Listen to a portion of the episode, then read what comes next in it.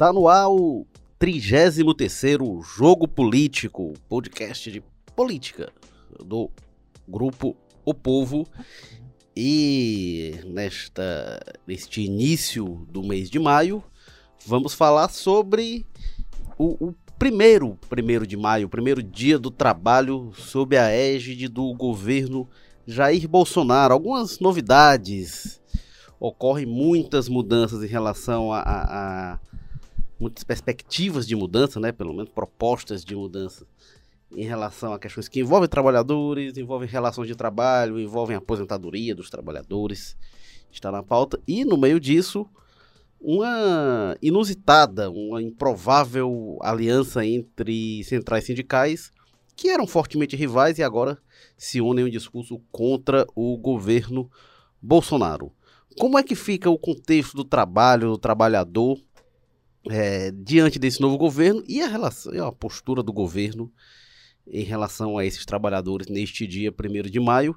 Para falar desse assunto, o Jogo Político recebe Walter George, editor, colunista de política do Povo. Tudo bem, Walter? Olá, Érico. E o editor-chefe da rádio Povo CBN, Ítalo Coriolano. Bem-vindo, Ítalo. Olá, Érico. Olá, Walter. Bom, eu sou Érico Firmo, editor do Povo Online, e a gente vai seguir com este 33º episódio do Jogo Político. Walter George, eu queria que você começasse fazendo um panorama de como está é, essa situação das centrais sindicais em relação ao, ao governo Bolsonaro, o que, que se promete para esse primeiro de maio, o grande dia de mobilização né, dos sindicatos. O que, que tem de novo nesse é, o, contexto? A, a, principal novidade você já apontou aí, que é você ter esse período né, em que o trabalhador e o trabalho é muito lembrado, em torno do, do primeiro de maio, é, que é essa essa união das centrais sindicais. Algumas centrais ah, foram criadas exatamente para fazer oposição umas às outras, né, para ser o contraponto. E aí o governo Bolsonaro vem e consegue juntar todo mundo é, contra ele. Eu acho que o grande problema que tem nessa primeira dessa primeira do primeiro primeiro de maio, como disse você, da era Bolsonaro, é que eu acho que o pessoal perdeu um pouco a, a referência, a interlocução. O Bolsonaro, vamos lembrar, extinguiu o Ministério do Trabalho. Né? E o Ministério do Trabalho hoje, ou enfim, enfim, a Secretaria do Trabalho, a coisa que eu valha, está dentro do superministério do Paulo Guedes, que é o Ministério da Economia. E quem sabe nem o papel que se não me engano, inclusive, é esse, essa secretaria que hoje está tocando a questão da Previdência, né? É, quando. Isso. Quando, quando o Bolsonaro extingue o Ministério do Trabalho, né? O discurso era justamente que o Ministério do Trabalho era como se fosse um ministério Ia tá voltado tá... para essa questão dos sindicatos é, e que ele não queria saber muito... disso. E o Ministério, quando é criado por Getúlio Vargas, ele tinha um pouco esse viés, né? Hum. Na época, um, um, os sindicatos pelegos, sindicatos ligados ao governo, atrelados ao governo, trabalhista, trabalhismo getulista e aí o ministério ele surge um pouco para essa tutela mesmo, acabou assumindo essas funções, e o Bolsonaro, quando surge, quando, quando assume o poder, ele acaba com essa perspectiva. E, bom, se o Ministério do Trabalho, a prioridade dele era essa, dentro do Ministério da Economia, que assumiu o planejamento, que assumiu previdência, essa aí eu não sei onde é que está na escala de prioridade. Pois né? é, o grande problema passa a ser esse.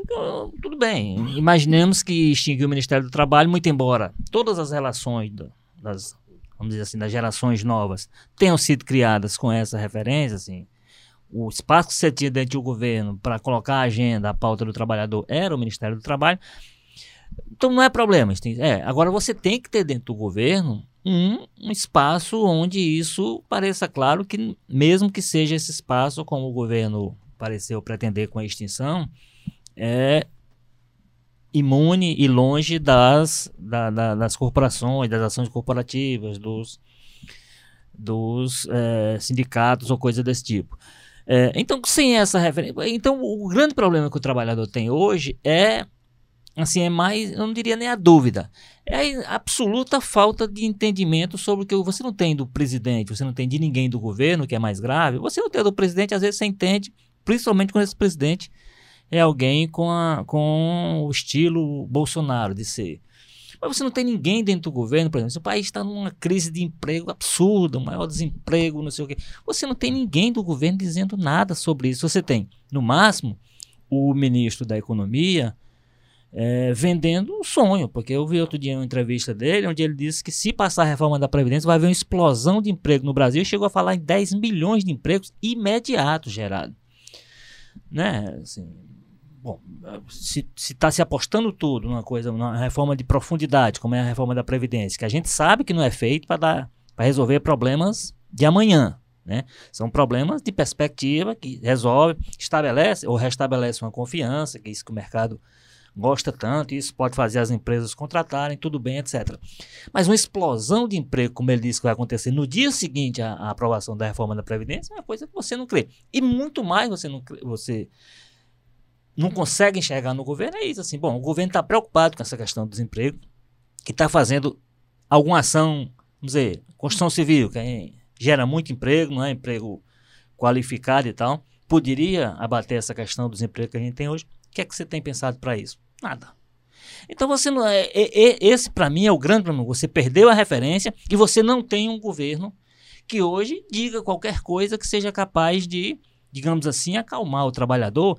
E aí o resultado é isso. Você tem centrais sindicais arqui-inimigas entre elas, que estão juntas. Né? A reforma da Previdência está ajudando muito a, a unir essas, essas forças contrárias, mas assim, mais do que isso é a postura do governo mesmo, um governo que não tem canal de comunicação sobre isso, que diz, a, entendeu que o que havia antes não prestava e não criou nada no lugar daquilo, não criou nada novo. Então, você tem um vácuo muito grande e em cima desse vácuo tem crescido, cresce o desemprego, que o governo, como eu disse, não tem política para até agora não demonstrou, pelo menos não apresentou uma política para enfrentamento específico desse problema do desemprego. E e você não tem interlocução. Então é, é um problema grande e só pode dar nisso. Quer dizer, você ter hoje uma, uma como eu disse, uma, um, uma classe trabalhadora mobilizada como muitas, como há muito tempo não se via no país, ou se, se é que a gente já viu algum dia unido dessa forma, para pressionar o governo. Vamos ver a capacidade que o governo vai ter, já que ele não tem canal de interlocução, de absorver isso, administrar, abrir um espaço de conversa e ver como é que a gente ver como é que a gente se prepara para o segundo primeiro de maio do, do, do ano que vem, para ver se a situação está. O cenário de hoje, ela, eu acho que é muito explicativo desse sentido. Por que, que a atenção? É um desemprego muito grande e não há interlocução, não há espaço do governo onde se consiga conversar. Walter, esse cenário ele fica ainda mais tenso devido a, aos números, né? Inclusive o, BG, o IBGE acabou de divulgar os números do, do primeiro trimestre, o desemprego é, subiu para 12,7% em março, comparando com o trimestre que foi até fevereiro, né, atingindo 13,4 milhões de brasileiros. É, e subiu também o número de brasileiros subutilizados, 28,3 milhões, né, que junta aí os subocupados, que é quem trabalha menos de 40 horas, os desalentados, que é o que já desistiram de, de procurar, e também as pessoas é, que poderiam estar ocupadas, mas por diversos motivos não estão. Ou seja, é muita gente que não tem nada o que, o que comemorar a partir do dia 1 de maio, né? Então, é, já se chega a quatro meses, 120 dias de governo, como o Walter disse, você não enxerga uma, uma política, estratégia de criação de emprego que vá além da reforma da Previdência, né? Inclusive, teve um, um secretário do Ministério da Educação, ele, o Marco Antônio Cavalcante, ele foi, um, ele foi mais realista que o, que o ministro Paulo Guedes. Ele espera aí 4,3 milhões de empregos formais e informais é, isso em quatro anos, né? Ou seja, ele é mais realista, é, não, bem mais não, realista. Paulo Guedes chegou a falar ele imediato. É do ministério, ele é do Ministério Ele é... Não, ele é subsecretário de Política Fiscal da Secretaria de Política Econômica. Do Ministério da Economia, né? do, do, do Ministério da Economia, ah, isso. Tá, devia falar da educação. É, você falou da educação. Ah, então eu errei, é, é Economia. É, agora, uma questão, né, Gota? Quando a gente fala de, da mobilização do, dos sindicatos, é porque houve uma quebra em alguns momentos, né? Quando sai do governo Fernando Henrique para o governo Lula, quando sai do governo Dilma para o governo Temer, mas já se vem de um governo que queria fazer a reforma da Previdência e não conseguiu. No caso, o governo, o governo Temer, Temer. Né? queria fazer a reforma da Previdência e não conseguiu. E era um governo que tinha antipatia da maior parte dos sindicatos, sindicatos com perspectiva de esquerda, com, com, com posição de esquerda, né? Então, é, já era uma realidade no governo Temer, né? Mas, o que, mas, que tem mas, de é, novo? Ele, ele não tinha perdido, né, Érico? É, esse braço, por exemplo, o braço político, o, a, a força sindical, ela ela nunca deixou de estar ali com, com, com o governo, inclusive participando do governo, inclusive indicando ministro para essa área é, do trabalho e tal. Nesse momento, nem a força sindical está alinhada com o governo é, Bolsonaro, em função de uma escolha dele, como, você disse, como disse você. Ele achou que ali tinha que atuar e tinha que. E aí a história do. Atirou na, tirou na vaca para matar o carrapato, né? Assim que fala. Né? Então, assim, é, evidentemente ele achou que. Porque aí isso atingiu vários interesses. Porque uma coisa que, que é interessante, como esses números do desemprego que o Ítalo atualizou aí, os mais recentes que se tem. É, outro dia o ministro Paulo Guedes, de novo, ele foi cobrado, assim, a gente vai acabar falando muito do ministro Paulo Guedes, que está lá no guarda-chuva dele, a, a, a, essa área que, vamos dizer assim, herdada do, do Ministério do Trabalho, extinto. É, mas ele, ele, quando foi cobrado sobre esse número de desempregados, ele disse, não, esse número aí é do PT. Olha, o PT há três anos deixou o poder, né? É, há três anos, vamos dizer que já deu tempo do país se reorganizar excluindo o PT é, faz, da faz, faz, três anos nesse mês. Pois é. Né? Então, assim, ele disse, esses números são nossos, não, não, não vamos resolver isso com a carteira verde e amarela, com aquelas coisas, aquelas soluções que foram apresentadas na campanha, né, que ainda não são que aí é, é outra discussão que se tem, assim, é. que é, é, não é só gerar emprego, que tipo de emprego a gente vai gerar, porque aí... É. Eu até pensa... acho justo, hum. viu, Walter, dizer que, assim, não é justo cobrar o Bolsonaro agora por esses dados, porque o Bolsonaro acabou de chegar, então eu também, não é... Eu também acho. Mas é uma política econômica aí que quando o Temer entra, quando é feito o impeachment, e aí o Bolsonaro foi um apoiador decidido do impeachment, havia uma promessa com o modelo econômico do Meirelles de resolver algumas questões que redundaram nessa situação. Aí três anos não são três hum. dias, né? Pois é, assim, aí não sei que. É, é quase um não, mandato não, é, presidencial é, inteiro. Exatamente, né? não, não dá para dizer, tinha que ter resolvido tudo, evidentemente que não. não. Agora também não dá para você botando na conta, tudo na conta do PT é, é, é, com esse tipo de, de discurso, como se faz. E a grande questão aí, a grande cobrança que se faz, é, que eu vou insistir, é o seguinte: é porque não tem política do governo. É, eu, eu a, acho. A, a expectativa que se tinha durante as eleições era de que chegou o Bolsonaro, os empresários iam começar a investir, a tirar dinheiro pois do bolso. É, a tal da história fazer, da confiança. A fazer a confiança é. aumentar e a economia andar. Só que isso não está acontecendo. Se a economia não cresce, é, os empregos também não crescem. E outra coisa, a gente não pode esquecer também da reforma trabalhista, que foi o grande é, é, mito vendido, né? Com reforma que, trabalhista, vamos modernizar as relações é. e a gente vai criar milhões e milhões de empregos. Que essa reforma, empregos, essa reforma trabalhista já foi feita como essa história do o PT travava, sem o PT vamos fazer uma reforma, fez a reforma. É, e o que se prometeu de geração de emprego até hoje não aconteceu. Eu acho que esse ponto aí, eu acho que é, é, mais do que cobrar o Bolsonaro, eu acho que é, é para se cobrar a promessa dourada da reforma trabalhista. Cadê? Eu acho que isso.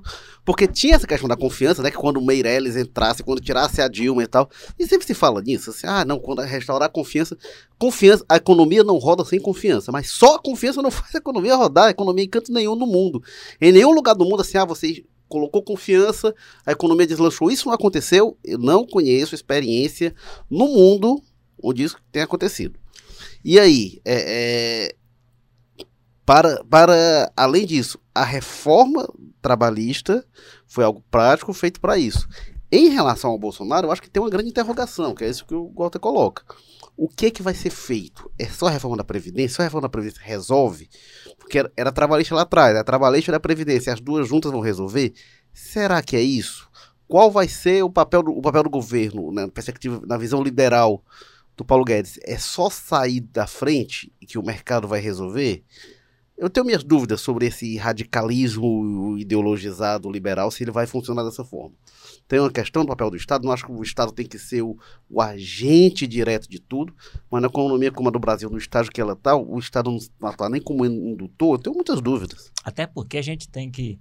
Tem um aspecto sobre essa, quando a gente analisa dados de desemprego no Brasil, Assim, o, essa crise dos últimos anos, por exemplo, é uma crise que, que atingiu uma área que era geradora de milhões de empregos, que é essa área da, da, da construção pesada. Né?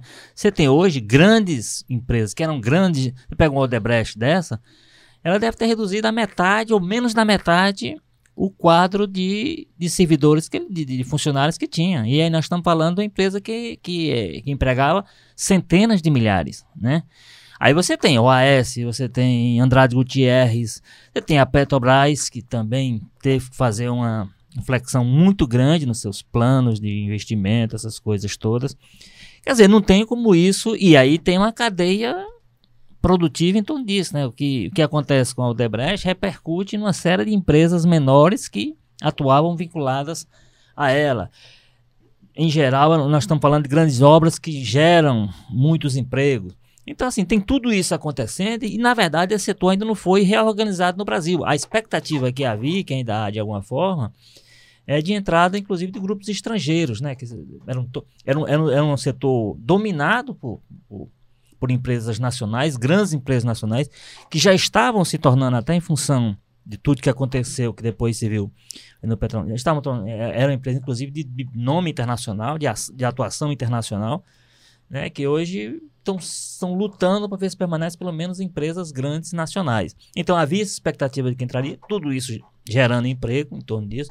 E nada disso tem acontecido, quer dizer, a economia não tem reagido com a com a com a força e com a velocidade às vezes que se imaginava, enfim, tudo isso. E aí, de novo, vem o problema, é como você disse, você tem um governo que aposta no na força da economia privada, está aí está dito e redito o Paulo Guedes e todo o pessoal dele disse que o que puder vender, vai vender.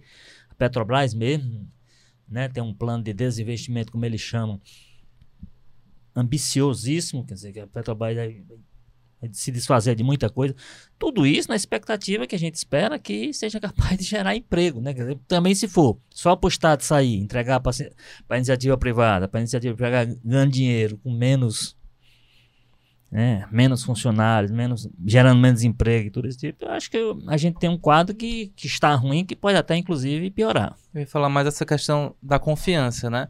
É, quando os investidores se deparam com a, com a realidade do governo e como o próprio governo é capaz de gerar polêmicas e crises, né? O pessoal, meu Deus do céu, em que país que eu vou me meter? É, Se todo o dia o tá presidente tá vai pro Twitter empresário, não. é, é, criar aí um, um, um, um, uma fumaça né, em cima do, dos problemas e da falta de planejamento realmente para o país. Eu estava até lendo outro dia uma entrevista do Lawrence P., é, a Folha de São Paulo, né?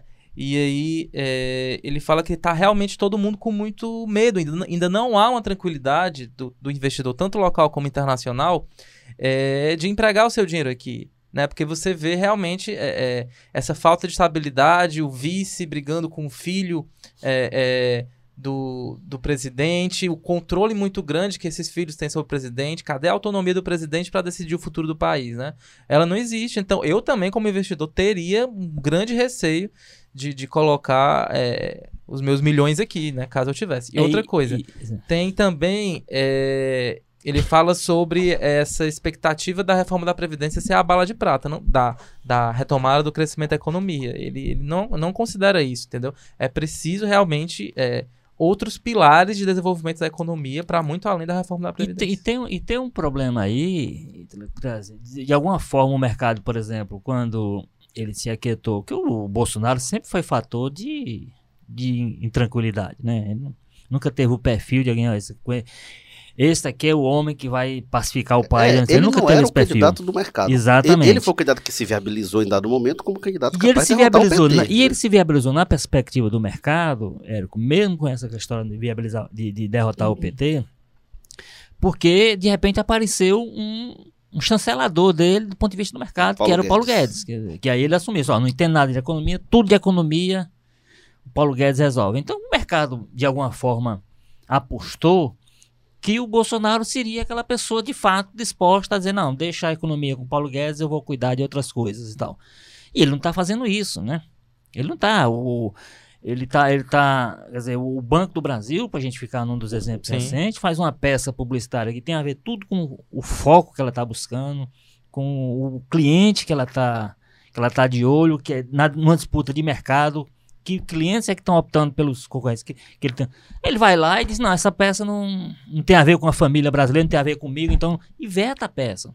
Quer dizer, então, é, o nível de interferência dele, que alguém imaginou, e aí eu acho que imaginou ingenuamente, ou porque quis imaginar, ou porque, como disse o Érico, o interesse de derrotar o PT valia qualquer coisa, é, não, se imagina, não se poderia imaginar que ele não ia que ele não vai em algum momento pedir o. Vai, brincando ou não, vai pedir o Banco do Brasil para reduzir juros para os amigos do Teve agronegócio. Do, do né? diesel, né? Teve episódio do História diesel. do diesel, que até hoje o governo tenta explicar, mas evidentemente ele próprio disse isso. Não liguei, mandei sustar o reajuste. Que liberalismo é esse? Né? Então, assim, e, e, esse, vai, esse vai ser o tom dos. E cada episódio desse, evidentemente, vai minando um pouco mais essa confiança do empresário e do mercado para dizer: olha, que confiança que a gente pode ter de que tem um governo efetivamente no Ministério da Economia sob comando de um liberal, e um liberal até radical. Eu me lembro do Paulo do Paulo Guedes na campanha fazendo o cálculo: não, vender tudo. É, tudo, mas tudo que tudo, até os prédios que tiver aí, nós estamos levantando, porque, evidentemente, ele Naquela época ele, ele, ele hoje entende muito pouco de política, mas na época ele entendia menos ainda, né? Então ele achava que podia chegar o governo, então bota tudo à venda, e não é assim, né? Tem uma briga política grande a fazer, e tem uma briga, inclusive, que o Bolsonaro não está disposto a. O Bolsonaro não é liberal. A trajetória dele não mostra um. Então, assim, o que ele se dispôs foi, foi para aceitar uma gestão da economia mais entregue a um liberal que seria o Paulo Guedes, mas é evidentemente sob, sob controle, sob monitoramento dele. Esse controle, esse monitoramento passa do ponto em várias situações e o mercado vai ficando intranquilo em relação a isso. E aí o mercado não contrata gente por conta disso, o desemprego não cai, o desemprego não cai, a insatisfação na população. E aí as avaliações, você tem as primeiras avaliações sobre o governo Bolsonaro mostram isso, que ele tem perdido muito apoio.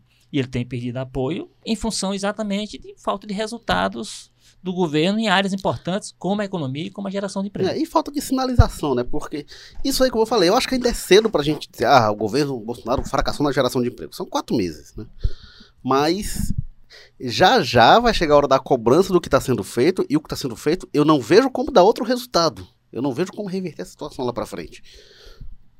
Por essa questão que você coloca, de que vocês colocam, né, de que o, o governo gera desconfiança, outro tipo de desconfiança que não é a desconfiança que o PT gerava, mas gera muita desconfiança também, as idas e vindas, enfim, os bilhões do Ítalo também não colocaria, não, aplicaria nesse atual momento, porque gera muita instabilidade. E vai chegar a hora de isso é, é, antes do primeiro de maio do ano que vem de se avaliar e, co cobrar a resposta do que foi prometido. Porque em campanha foi prometido muita coisa como se fosse muito fácil. Vamos lembrar, o Bolsonaro, o que ele ia fazer, ele não mentiu para ninguém. Ele, no primeiro debate, Acho que foi na, na, na, na Bandeirantes. No único que ele foi, na Rede TV. Aliás, Mas ele na Band também. Anterior, foi, Aliás, foi ele enganou quem achou que ele não ia fazer, né? Pois é. E votou achando que Mas não. foi surpreendente, porque ele no debate ele abriu dizendo, não foi nem perguntar sobre isso, abriu dizendo que, olha, é, a gente tem que decidir se a gente quer menos emprego com mais direito ou a gente quer mais emprego abrindo mão de alguns direitos. Então ele disse que iria reduzir direitos mesmo para trazer mais empregos. Tirar emprego, a reforma da, da reforma trabalhista já fez, eu não duvido que ele vá tirar mais não. Mas o fato é que trazer mais emprego, isso não aconteceu. Então, essa cobrança já está havendo, mas eu não sei se ela é tão justa nesse momento, mas ela vai haver em cima do que está sendo feito até agora. agora. Só uma coisa sobre as, as, é cedo para estar cobrando alguns resultados, é fato. Né? Inclusive, essa história da avaliação dos 100 dias é coisa que nós da imprensa inventamos. Né? Articular essa questão do emprego. É, mas assim, é porque é o seguinte: mas, mas a grande questão, assim, o Bolsonaro, o governo Bolsonaro, ele quebrou alguns paradigmas, algumas tradições. Por exemplo, é, é, efetivamente a essa altura se estaria dando ainda algum crédito no governo, esperando, dando tempo. Não, é porque assumiu agora. Só que o governo fez tanta coisa desde janeiro, atrapalhou-se tanto, atropelou tanta situação, às vezes desnecessariamente, em coisas que inclusive não tinha nada a ver de costume. Fez, por exemplo, na área da educação, fez uma coisa que até hoje a, a educação ninguém sabe para onde vai, está paralisada porque mal conseguiram, acho que conseguiram agora só montar o time do, do MEC, né, que teve dois ministros e tudo. Sabia nem qual era a gráfica que imprimia a prova é, do Enem. É, pois é, que aí eu acho que isso, aí, aí, aí foi, aí foi, aí foi é, o, o problema do problema, que aí foi a falência, né? É, mas enfim, eu acho que em função disso é que a pressão acaba sendo maior porque o próprio governo decidiu abrir mão dessa lua de mel que todo governo tem, que todo governo faz, todo mundo aproveita pelo menos o primeiro semestre para dizer, ó, tô chegando, tô me, tô me, tô tomando pé da situação, tô me instalando, mas o governo Bolsonaro não fez isso, chegou chegando mesmo, e assim, com aquela perspectiva do jeito que ele chegou, não, esse governo em dois meses está dando resultado. E ele não está dando resultado e piorou muito a situação em função disso, em função da forma como ele começou. Teve muito- o governo né? apresentou muita coisa como se fosse simples e como fosse fácil, como fosse rápido. É, né? como eu estou dizendo, dando esse exemplo aqui do Paulo Guedes na campanha, que ele fazia as coisas, nós vamos fazer isso, fazer aquilo, como se fosse só chegar e fazer, a gente sabe que não é, né? E colocava ainda a ideologia como um dos problemas que barraria o desenvolvimento do país, né? Ok, você tira a ideologia de esquerda, mas coloca a de direita, faz um pacto com Israel, desagrada é, todo mundo árabe, né? Que importa, inclusive, é, muitos produtos aqui do Brasil, frango e tudo Não mais. entrega o que prometeu para Israel. né? Não Não entrega o que prometeu para. Israel. Enfim, vai nos Estados Unidos e tem toda aquela é, é, posição subserviente, né? Que também é, é, acaba prejudicando a imagem do Brasil externamente. Mas No, no caso aí dos árabes, inclusive ameaçando empregos, né? Porque é, para um, pra um setor do agronegócio lá de Santa Catarina, pessoal, é, é o cliente fundamental. Se você quebrar negócio com, com essa comunidade árabe, você arrisca jogar muita gente no desemprego, quer dizer, agravar uma situação que ele não está conseguindo resolver e ainda pode estar gravando. E aí quem vai tentar apagar o incêndio é a bancada ruralista, são os próprios produtores, né? Fazendo lá reunião é, com, com o pessoal do mundo árabe. Enfim, é, é, é muito problema e você acaba tendo que gastar muita energia para resolver eles e o grosso do negócio, que é, é projeto, que é colocar o país para frente, você não, não consegue ver, né? Ou se, ou se tem, você não conhece, porque a- as polêmicas acabam ditando aí, né? O, o rumo do noticiário, enfim, os próprios esforços do presidente. Ô, Walter, agora deixa eu perguntar uma coisa. É, Que aí, na esfera da política mesmo. O Bolsonaro nunca quis muita conversa, a gente já tratou com essa de sindicatos, que ele vê que isso é tudo de esquerda mesmo, enfim. E ao longo dos anos, sobretudo os, an- os anos do PT, os sindicatos também foram perdendo força, foram se desarticulando, enfim.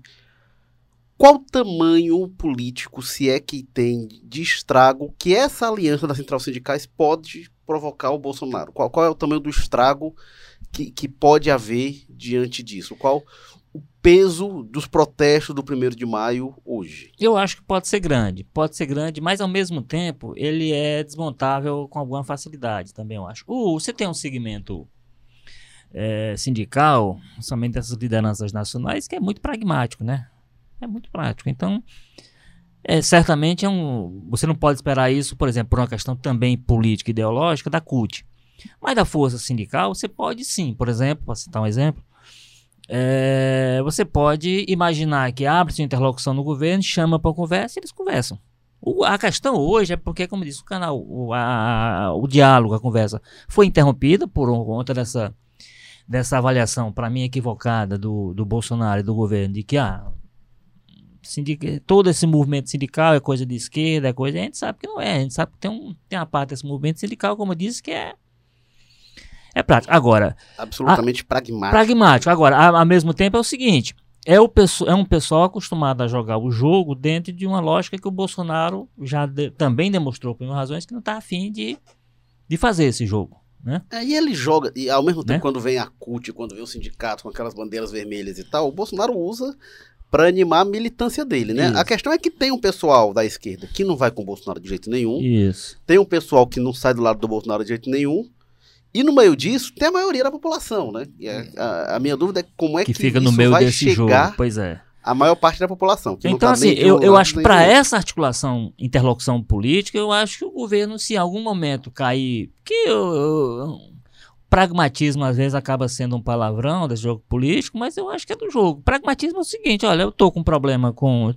É um problema para mim ter todas essas sindicais unidas, se articulando, fazendo movimento. Isso é ruim para o governo. Como é que eu vou resolver isso? Eu tenho que abrir uma, um canal de conversa. Como para aqui não tem conversa, para lá não tem, com esse aqui tem, eu vou chamar para conversa. Eu não preciso. Isso- ah, o, o sentido da conversa não precisa ser necessariamente o que é que você quer para poder escalar. Quantos cargos você quer? O que é que você quer? Como é que você quer participar do governo? Pode ser no sentido, me dê sua agenda aqui, qual é a sua, sua pauta de reivindicação, vou ver o que é que eu atendo, dá para atender essa, dá para atender aquela e tal. E você satisfaz o interlocutor sem necessariamente você estar tá dando em troca o governo, parte do governo, cargos, etc e tal. Eu acho que esse é o problema que o, que o Bolsonaro, em algum momento essa ficha vai cair, né? Que eu, eu entendo que é preciso que alguém chegue no governo e comece a compreender isso. Você não precisa fazer o jogo do jeito que era. Agora, também não precisa zerar e não tem mais conversa com o governo, que essa pessoa só vem pedir cargo. Então, eu acho que no momento em que essa, isso serenar e houver, e houver essa possibilidade de conversa, eu acho que há. E vai ser uma necessidade, porque, como eu disse, é um problema ter todo esse, todo esse pessoal junto, é problema para qualquer governo. Não, e se ficar, é, por enquanto, na insatisfação só das centrais sindicais, tudo bem, é um número reduzido de pessoas organizadas, enfim, sindicalizadas. Mas se esses Mas sindicatos mobilizam. conseguirem mobilizar a população insatisfeita, né? principalmente a população mais pobre, e isso virar um, um movimento realmente é, que tome conta das ruas, aí sim ele corre o risco. É só ver o que, que a Dilma passou. É, no início eram, eram movimentos reduzidos, né? aqueles grupos mais de, de redes sociais e tal, mas isso foi tomando proporções grandes, puxadas pelo baixo é, é, crescimento da economia, pelo grande desemprego. Se isso vem para outro lado, tem um risco grande aí e também. Eles mobilizam, sabe? O primeiro de maio é um, uma data, é um símbolo que eles se juntam, não sei o quê. Mas tem uma série de ações cotidianas, semanais, permanentes, agendas, encontros e tal, que isso vai vai minando, vai vai vai vai, vai criando é, problema mas, para o governo. Mas a minha né? dúvida é essa capacidade de mobilização que já foi muito grande, eu acho que se tornou cada vez menor.